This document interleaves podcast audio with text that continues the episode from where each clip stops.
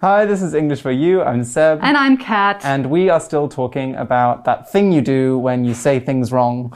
yeah, well, I mean, that could be a bunch of different things, but specifically, we're talking about eggcorns. Yes. Now, eggcorns, as we said yesterday, are when you mix up two words or 2 Mm-hmm. parts of a phrase, but somehow it still makes sense. Mm-hmm. Because usually the person who's making the eggcorn has only ever seen or heard, has only ever heard it or said it, but never seen it in writing. yes. And so they hear something like it and they think, oh, well, it must be these words because this makes sense. Mm-hmm, exactly. But actually, it's wrong. Mm-hmm. Yeah.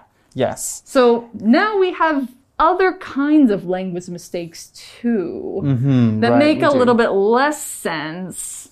Yeah, because Mm-hmm. Yeah. there's definitely things that we do in language, no matter if it's your first language, second language, whatever, Yeah. that you're going to make mistakes. That's just how it It's, is. it's just like sometimes when you hear somebody say a phrase, or especially if you're trying to be very fancy or like clever with your language, Mm. Ah. you just kind of reach into the recesses of your memory and you think, oh, I know this really good phrase. And then you pull say it out. And then everybody looks at you like, hmm?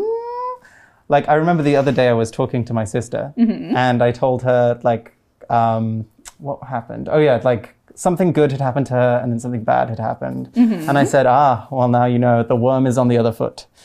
And she, she was like, the what? the worm. The- so, why do you have worms on your feet? when do you have worms on your feet? I think you mixed up the early bird gets the worm and Yes. shoe was on the other foot. yes. Right? So it was, Okay.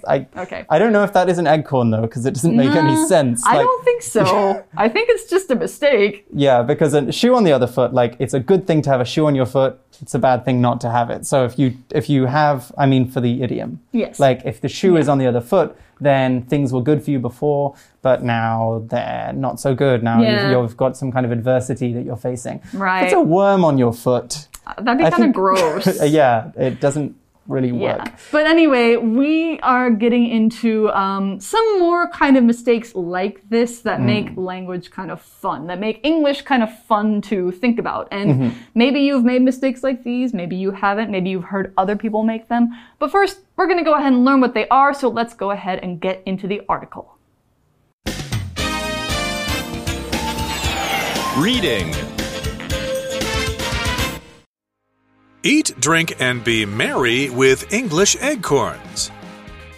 You might now be thinking, oh, my friend's eggcorns make me giggle all the time. But not every word error in English is an eggcorn. There are various names for different mistakes, some of which are very funny indeed. One related misstep is a malapropism. This is like an eggcorn in that the replacement word sounds like the right one. However, the new word usage is nonsense. One humorous example is saying someone is at the pineapple of his career instead of the pinnacle or top. Another excellent example of an English misunderstanding is called a mondegreen. This is when someone changes a phrase to have a totally different meaning. The word mondegreen comes from a song. A writer heard the song lyric and laid him on the green as and Lady Mondegreen. One of the funniest mondegreens comes from rocker Jimi Hendrix' song Purple Haze. Although Hendrix sings, Excuse me while I kiss the sky, many people instead hear, Excuse me while I kiss this guy.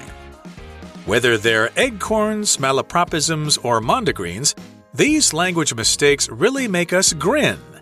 No language is perfect, and flaws like these ones make English more colorful and more enjoyable.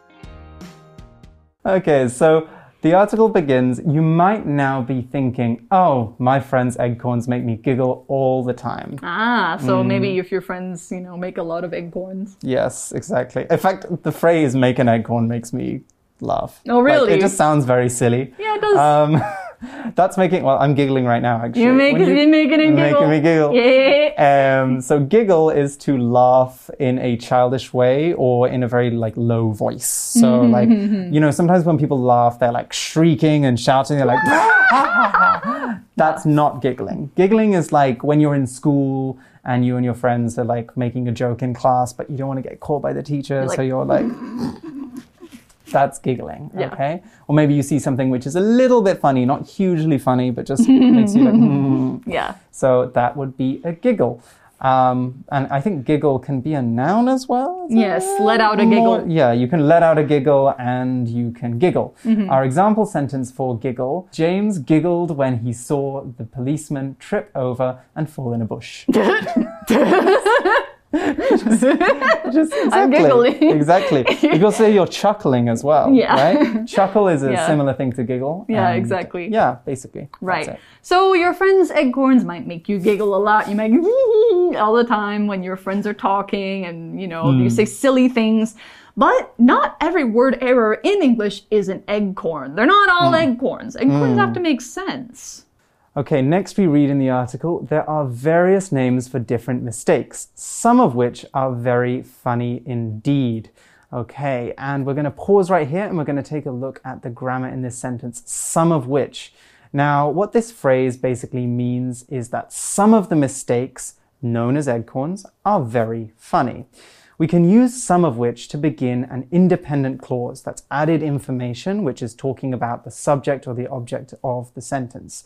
The which is a stand in basically for whatever you were just talking about. So in the sentence we looked, uh, we looked at which means the mistakes, some of which, so uh, many mistakes, some of which are very funny.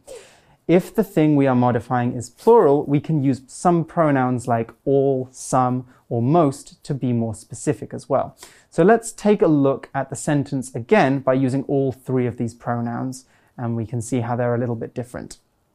There are various names for different mistakes, some of which are very funny indeed. That's our original.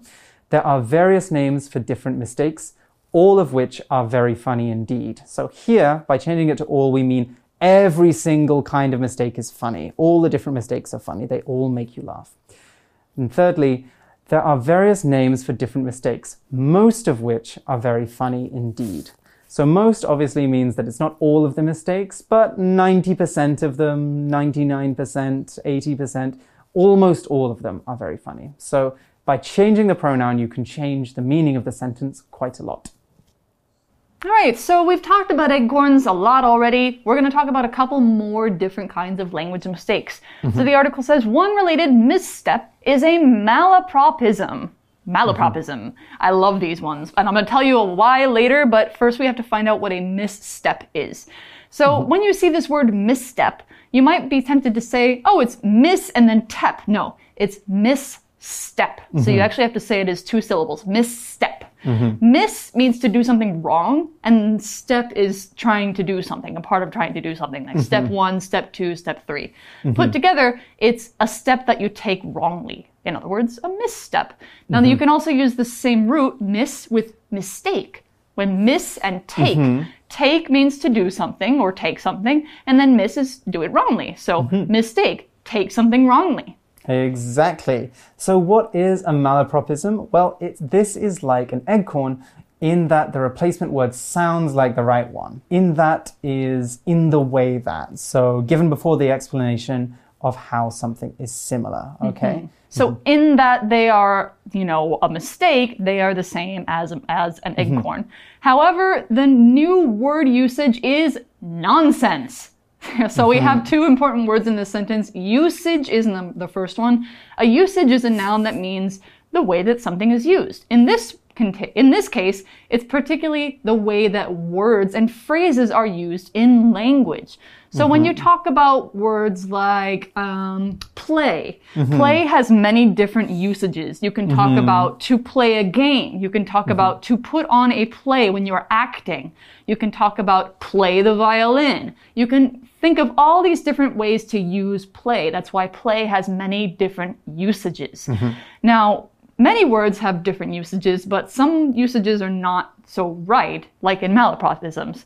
But an example sentence for usage, you could say the words pants and biscuit have different usages in British and American English. Isn't that right? Mm, That is very true. So in American English, pants mean these, what I'm wearing, right? Hmm, And in British English, pants mean underwear.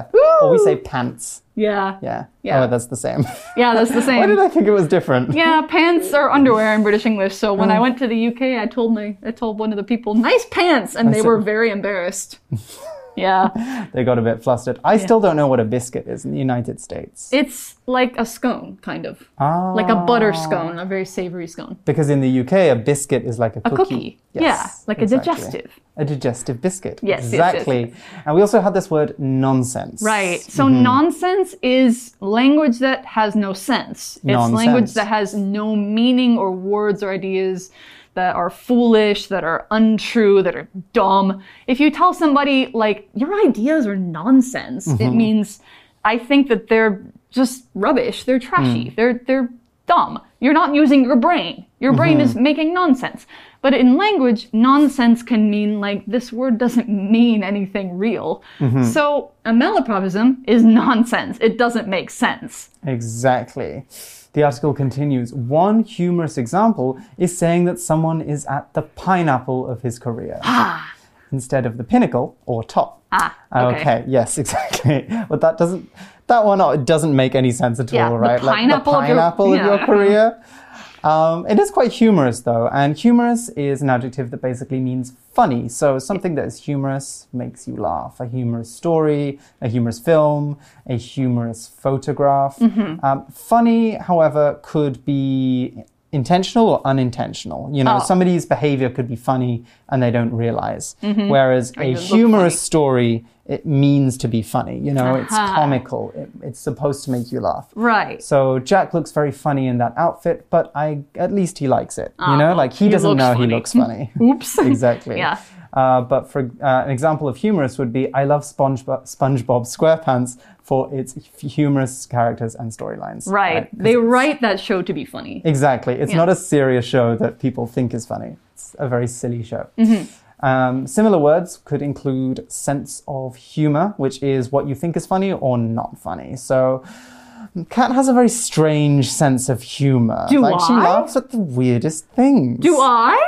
No, you hmm. don't. It's just okay, an well, example. I, mm-hmm. it could be the truth, but mm-hmm. anyway, I mean, we have. Not in my opinion. Thanks. Mm-hmm. so we do have this other word in this sentence that we need to look at, right? Right, pineapple. No, pinnacle. Pinnacle. Let's clap for pinnacle. So, pinnacle is a noun that means the top, not just the top, but the very, very top of something, the very highest point. So, the pinnacle of a tall building, for example, would be the very, very highest point, you know, on the spire of Taipei 101, right at the very top where the light is that's flashing for the airplanes. That's the pinnacle. We often use this in the phrase that we used in the article to talk about the pinnacle of someone's career. So, the very best bit of their career, uh, or we could say the pinnacle of someone's fame, the most famous they were. So at that point, we could also say that someone is peaking. Now, peak is a verb that comes from uh, a noun, also meaning the very top of something. So if someone's career is peaking, it's reaching its very best days. All right, so if the pinnacle is the top of something and a pineapple is a fruit, mm-hmm. yeah, that doesn't make sense at all. hmm exactly. Yeah. So you can't say somebody's in the pineapple of their career because the pineapple's just a fruit. How would that mm-hmm. work? So that's an example of a malapropism. There are many, many more. I think they're all very funny. Mm-hmm. It depends on what you know and what you like. But the article goes on to say our next example of language mistakes. Another excellent example of an English misunderstanding is called a mondegreen. Mm-hmm. So here we have another miss word. Like we had misstep, mistake, we have misunderstanding. Mm-hmm. Now, as I told you before, miss means wrong. And mm-hmm. so misunderstanding means a wrong understanding, something you understand badly and you need to be corrected. Hmm, exactly. So, what is a mondegreen? Well, the article tells us this is when someone changes a phrase to have a totally different meaning. Mm-hmm. Ah, okay. So, I always, when I see this word, I always think of misheard lyrics. Yes, Which is what I what called usually- mondegreens before. Same, Yeah. me too, me too. I think it's just another kind of phrase for it because mondegreens are usually lyrics or poems. Yes. So the article tells us where it comes from. The word mondegreen comes from a song. There you go. Oh, okay. I don't think it's the song that I'm thinking of, mm. but the article says a writer heard the song lyric and laid him on the green as and Lady Mondegreen, which is a lovely turn of phrase, but it doesn't make any sense. Yeah, well, if And you hear Lady Mondegreen. the whole song is uh, they slayed the Earl of Orlais and laid him on the green. And then if Ah. you say they slayed the Earl of Orlais and Lady Mondegreen, it would mean that they killed two people instead of one person. Ah, I see. Yes. I see. Mm-hmm. So in that case, it does kind of make sense. You have to know the whole song. Right. But it's Mm-hmm. a lyric. Right, exactly. And a lyric uh, is the words to a song. So songs generally are made up of three things, I'm going to say. You've got the Mm-hmm. melody, which is, you know, the instruments, the tunes, Yes. uh, the stuff which doesn't have words. Yeah. The, um, the lyrics, which is the words that Mm-hmm. are sung by a person, and then the rhythm, which is the beats, the drums, and, Yep. and whatnot. So when you learn the lyrics to a song, you, you read them and remember them so you can sing the song. Yeah. Um, and if you know the words very well, you could also try lip syncing to the song, Yeah. which is 对嘴. So, like, um, you see a lot of performers sometimes they won't be singing live, they will be Dancing moving, and- dancing, and lip syncing to the music. Yeah. Mm-hmm. So, or you can go to KTV, and if you know the, you don't have to know the lyrics. You could just follow the words on the screen. Oh, yeah, you can just read the lyrics on the screen. That's Yeah, true. yeah, yeah. So that's how you find lyrics. And lyrics are a very common place to see mondegreens. Mm-hmm. Here's another example. One of the funniest mondegreens comes from rocker Jimi Hendrix's song Purple Haze. yeah, Mm, right. Mm-hmm. Jimi Hendrix, I love him. He's a very, very famous electric guitar player from the 1970s. He was known for playing like really crazy Mm-hmm. guitar riffs and uh, the national anthem. Sadly, he passed away very young. He's one of the 27 club. Yeah. he- Oh, is he? Yes, he is. I knew he was very young. I didn't know he was 27. yeah, he was 27 when he passed away. But in that Ah. Did he play that the guitar with his teeth, or is that someone else? I think he did that. Yeah, he Yeah. took his guitar and he played it with his teeth. Yeah, that was pretty crazy. He was a really good guitarist. But he Mm-hmm. Mm, yes. was also a singer as well. Because Yes. he wrote songs. and he sang this song Purple Haze. Mm-hmm. And I actually got this wrong as well. When I read this article, I was like, oh, really? It's not what I thought it was. So, although Hendrix sings Excuse Me While I Kiss the Sky, The sky. many people instead hear Excuse Me While I Kiss This Guy. This guy. This guy. Yeah. so yeah, a lot of people Mm-hmm. mishear the sky as this guy Mm-hmm. because he's saying "excuse me while I kiss the sky." It's it's not clear. Mm-hmm. Yes. Yeah. And there's other eggcorns like that. There's like um, in Bad Moon Rising, a lot Mm-hmm. of people hear "There's a bathroom on the right" instead of instead of "There's a bath bad, bad moon on the rise." Uh-huh. There's there's a lot of mondegreens. Yes. I even made one recently where I thought "Boys of Summer" was "Poison Summer." Poison- Summer. Yeah, yeah, yeah, yeah. So there's a lot of Mm-hmm. mondegreens, there's a lot of malapropisms, there's a lot of mistakes that you can make by I hearing really things like, wrong. You know Sean Paul, the singer Sean Paul? Mm-hmm. You know his song Burning? Mm, I don't think so. Ah, in that song, like there's a whole, somebody did a whole thing where all the lyrics are changed. Oh, really? With malapropisms, yeah. Ah, Yes. like a whole misread Like when he says and girl eye, And they change it to Angola. Angola. nice. Yeah. All right. So Mm-hmm. that's all the time. That's all we've got for this article. We've we've done eggcorns, we've done malapropisms, we've got mondegreens. Monogreens. And so the article says whether they're eggcorns, malapropisms, or mondegreens, these language mistakes really make us grin. To grin means to smile widely, usually with your teeth showing. You can't see that I'm doing it because I have a mask on, but if I'm grinning at you, then my teeth are showing and I've got a really big smile on my face. You can grin in a lot of different ways. You can have a silly grin on your face if you're really happy about something. You can put on a fake grin where you're smiling with your teeth, but your eyes are kind of not smiling. And this is just when you're trying to be polite to somebody. You could even have a scary grin where you put your teeth up, but your eyes are kind of crazy. This is called a grimace or a rictus, too. Think of movie villains like the Joker or some evil guys. When they smile really big, that's called a grin. So, grinning usually shows that you're very excited or very happy about something, or you're thinking that something is really funny or fun. Now, an example sentence for grin could be Jamie grinned when she saw the big birthday cake on the table. All right, so malapropisms, malapropisms mondegreens, Eggcorns, they all make us grin. Yes, and as we grin, we are coming towards the end of our article. The article continues No language is perfect, and flaws like these ones make English more colorful and more enjoyable. Right. Who doesn't crack a little laugh when they see someone, you know, Mess up. mispronounce it, mess up, mess Yeah, up exactly. for sure. Or at themselves. Yep, of course. The best conversations are the ones with eight incorrect words in them. Yep. So we have that word flaw there. Now, flaw is a noun which means a problem or an imperfection with something. So, for example, we could talk about a flaw in a design or a flaw in a plan or a personal flaw. Or if you're a perfect person, you could say that you are flawless. Flawless. Oh, Flawless. Like, Beyonce, like Beyonce. Flawless. Exactly. Anyway. yes, flawless, like my skin. Oh. Um, so, and if you want to say that something has problems with it, you can say that it is flawed. So, Hmm. F L A W E D. So, flawed logic, um, or a flawed, a flawed teacup. Teacup. Oh, yes. Yeah. Like Cracked. plates with flaws, and then, like, usually they'll have some kind of paint mistake, something like that. Mm, Yes, yes. This this writing has so much flaw, so many flaws, and I can barely read it and understand what it says. So many problems with it. I hope not. Anyway, we also saw this word colorful, and here we don't actually mean lots of colors. We're not mm-hmm. talking about like a rainbow. We're talking about something that is vibrant and interesting, something with lots of variety. So, English is a colorful language. That means l- there are lots of interesting things about English, lots of different Yes. quirks, different rules, different kind of like, hey, why is that mm-hmm. kind of things. If we want to talk about a colorful tradition, we're talking about a tradition that has. Um, that's very interesting and uh, and varies and is different depending on where you go. Or we could say a culture that has lots of colorful traditions. So, for example, Taiwan has many colorful re- religious traditions, like the Dajia Mazu pilgrimage. Right. That's the big one that goes from Taichung to Chiayi. yeah. Yeah.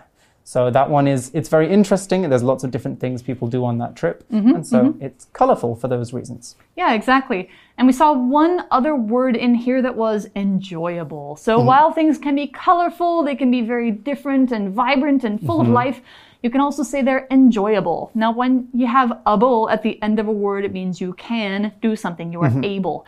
Enjoy means to take pleasure in something, to like something. So something is enjoyable, it means you can have fun with it. You can mm-hmm. enjoy it. You can have a good time doing it. Mm-hmm. English can be very enjoyable if you learn in a fun way. So mm-hmm. if you don't like English class, it's probably because you're not studying in a fun way. You can have more fun with English. It can be a fun subject. It can be enjoyable. Like our example sentence, I found the movie really enjoyable. I mm-hmm. thought the action parts were fun to watch. Hmm. Yeah, so that's what we've got. We hopefully have shown you an enjoyable time with some of these mm-hmm. malapropisms, these different mistakes that we have, mm-hmm. and we hope you've had a lot of fun learning about them. Yes, we hope you've grinned and giggled. yes, maybe Okay. chuckled too. Yep. So, So- now we've got our For You chat, and we'll end right there.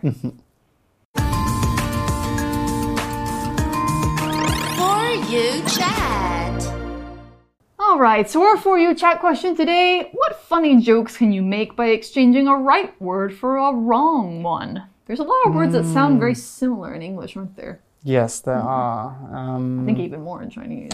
Yeah, probably it's something that has like an idiom or like a nursery rhyme. Yeah. Yeah. I can think of, you know, Mary had a little lamb. Mm-hmm. Mary had a little lamb.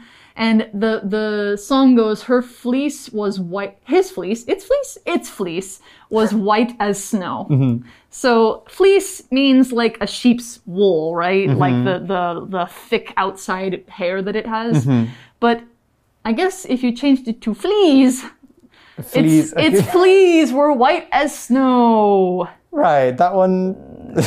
Fleas. Fleas are um, you know, little tiny bugs that live on Yeah, it changes the image quite a lot. Wing, wing, wing, wing. Yeah. Yes. So you know, a lamb with white fleas jumping Mary had a filthy little lamb. Yeah, Yeah, give that lamb a, bath, gross please. lamb that needed a bath. The end. So on that strong note, we're gonna end uh, today's today's uh, episode. Yes. We hope that you enjoyed talking about or learning about. Um, I was going to say neologisms, All sorts of malapropisms. different I wish we had time for neologisms because That's it's my all right. favorite. We can do another Um, article We on can them. do another article on it and talk about it next time. But until then, It's We'll see you from then. both of us. All right. Bye-bye. Bye. Vocabulary Review Giggle. Samantha couldn't stop herself from giggling when she saw her brother's awful new haircut. Usage. Some people think the word silly is mean, but its usage is often positive among friends and family. Humorous. More than a million people have watched the humorous video of the dancing cat. Grin. The child grinned when he thought of a trick to play on his friend. Colorful. My friends are a really colorful group. They're all so different but so cool. Enjoyable. We had an enjoyable dinner with Clark and Martha, who are always fun to be around. 智慧小补帖。 Nonsense. Pinnacle. Lyric. Flaw.